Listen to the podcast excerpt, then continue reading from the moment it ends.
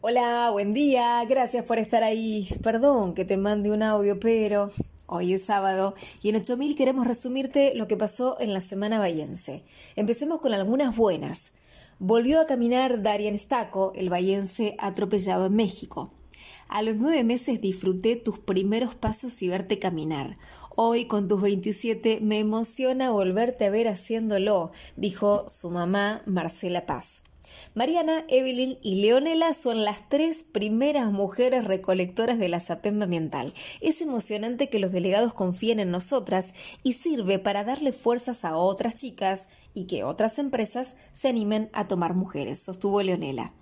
El diseñador bayense Nicolás García Mayor se encuentra en Europa con el fin de producir y entregar habitáculos de emergencia a los ucranianos desplazados a Moldavia por la invasión rusa. Ahora vamos con otras noticias que no nos gustan para nada, pero están. Según IPC Online, la inflación de abril en Bahía dio 6,67% y el acumulado de cuatro meses ya está en 24%. Para el CREVA fue bastante menos, 3,9%.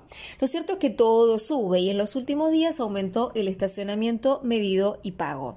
En el microcentro la primera hora sale 95 pesos, la segunda 130 y la tercera 200 pesos. Y alquilar acá cuesta hasta un 47% más que en enero, según el Instituto de Investigaciones Económicas y Sociales del Sur.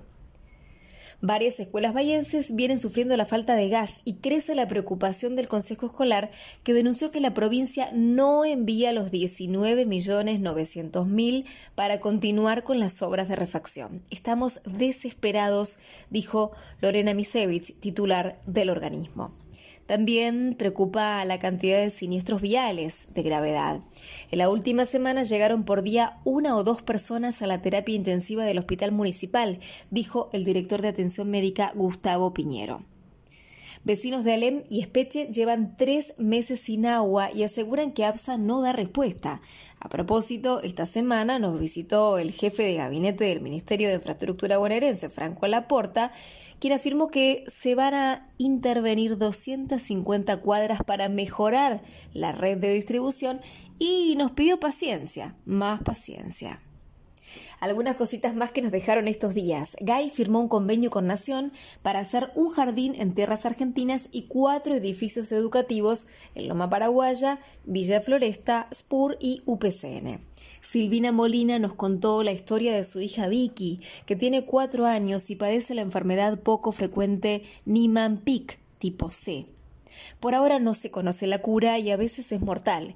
El tratamiento se centra en ayudar a las personas a vivir con los síntomas, dijo. Como siempre tenemos toques de orgullo bayense. Tuvimos muy buena representación en los Juegos de la Juventud de Rosario.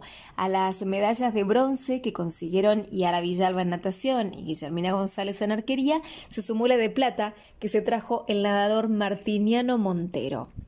El bayense Juan Cruzara metió un cuadrangular para la selección argentina de softball que venció a Canadá y se consagró en el Panamericano de Paraná.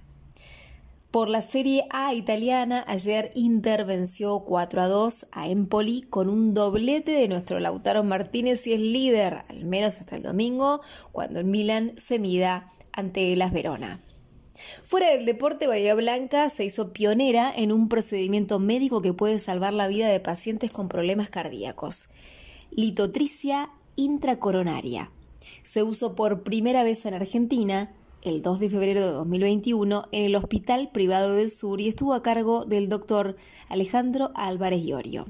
Ya empezó el fin de Meteo Bahía del CONICET, dice que después de este sábado ventoso con 26 de máxima, mañana también estará ventoso y soleado con máxima de 25 grados y el lunes agradable con 22 grados. Esto es todo por hoy. Ya sabes, nos ubicas en la página 8000.ar, en las redes como arroba 8000 Bahía y en el email orgullobayense.gmail.com. Soy Agustina Arias y me despido. Gracias por estar ahí. Hasta el sábado que viene. Ah, y perdón que te mando un audio, pero